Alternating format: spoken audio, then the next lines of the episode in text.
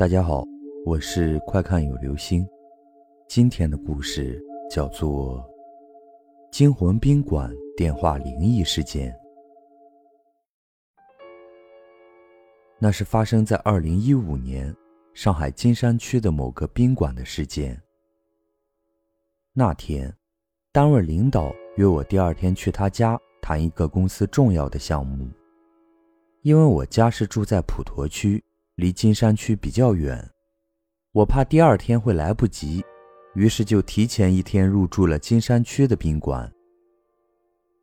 开好房后，我进入房间洗了个澡，看了会儿电视，有点困了。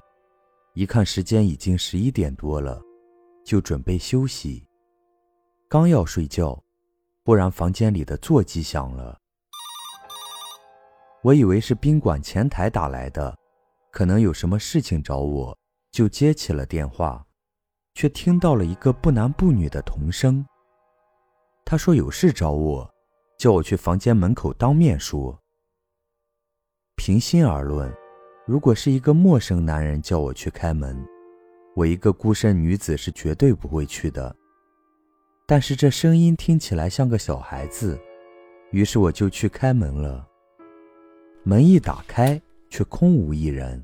我探出身体看了一眼走廊，除了空旷的走廊和明亮的灯光以外，没有任何人。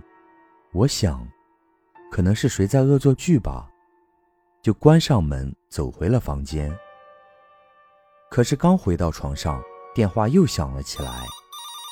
我接起电话，有点恼火，便说：“我刚才已经到门口了，根本没有人。你是谁啊？”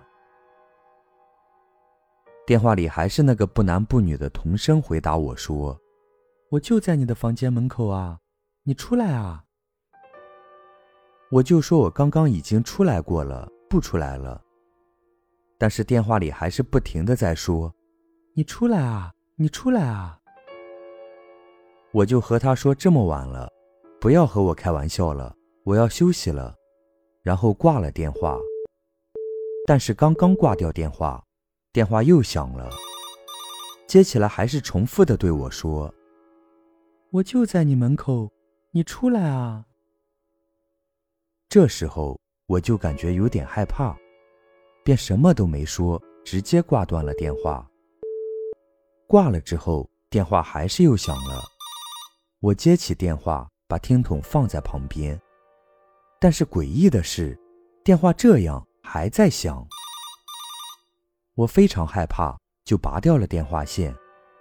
电话终于不响了，可是刚拔了不到三秒钟，就传来急促响亮的敲门声。我对着门说：“谁啊？”却没人回答我，只听到门不停的在敲。这时候，我已经没有勇气去开门，或是去看猫眼。就这样，门被不停地敲了三分钟，我惊恐万分地喊了一句：“你再敲，我就报警了。”然后敲门声戛然而止，之后我也没有听到走廊有什么离去走动的脚步声。接着晚上睡觉，就感觉有人压在我身上，迷迷糊糊，还听见了有小孩子对着我阴笑。我心里不停重复的默念六字真言，就这样迷迷糊糊的睡到了天亮。这一晚的诡异经历，我这辈子都难以忘怀。好了，这就是今天的故事——惊魂宾馆电话灵异事件。